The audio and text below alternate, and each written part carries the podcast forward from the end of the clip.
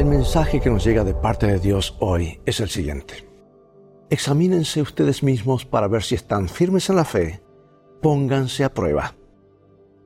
Hace varias décadas un hombre ateo, viendo que se acercaba la hora de su muerte, determinó que durante su velatorio no se pronunciara ningún sermón fúnebre.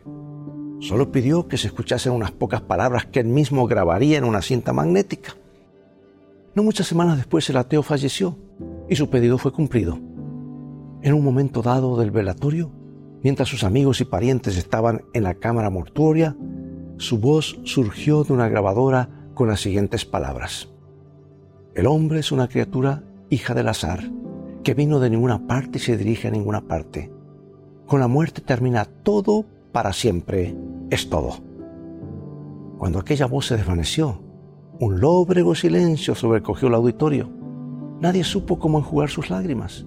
No hubo consuelo ni esperanza para nadie. Los dedos quedaron con un vacío desolador en su alma.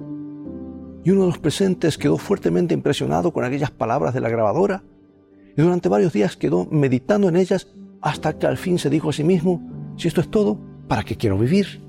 De las pocas horas se quitaba la vida. Sí, cuando se pierde de vista a Dios, la vida pierde su valor. Es una constante carga, una molestia que no se sabe cómo manejar.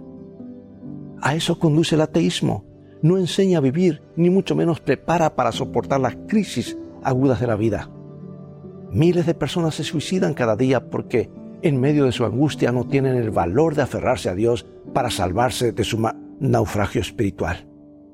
Con razón San Pablo declara que la fe es un escudo y habla de que produce esperanza, gozo, confianza y que aún ve más allá de la muerte.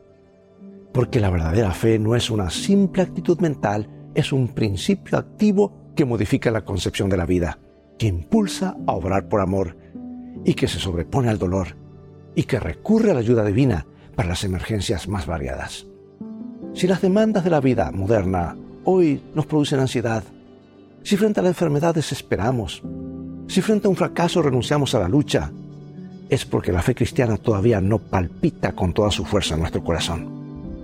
Dijo el gran apóstol, examínense ustedes mismos para ver si están firmes en la fe, pónganse a prueba. Tal vez esta sea una hora propicia para llevar a cabo este buen consejo, ¿verdad? Cuán necesario es darle fortaleza al carácter mediante una fe robusta nacida de lo alto. Dios te bendiga recuerda, tú vales mucho para Jesús.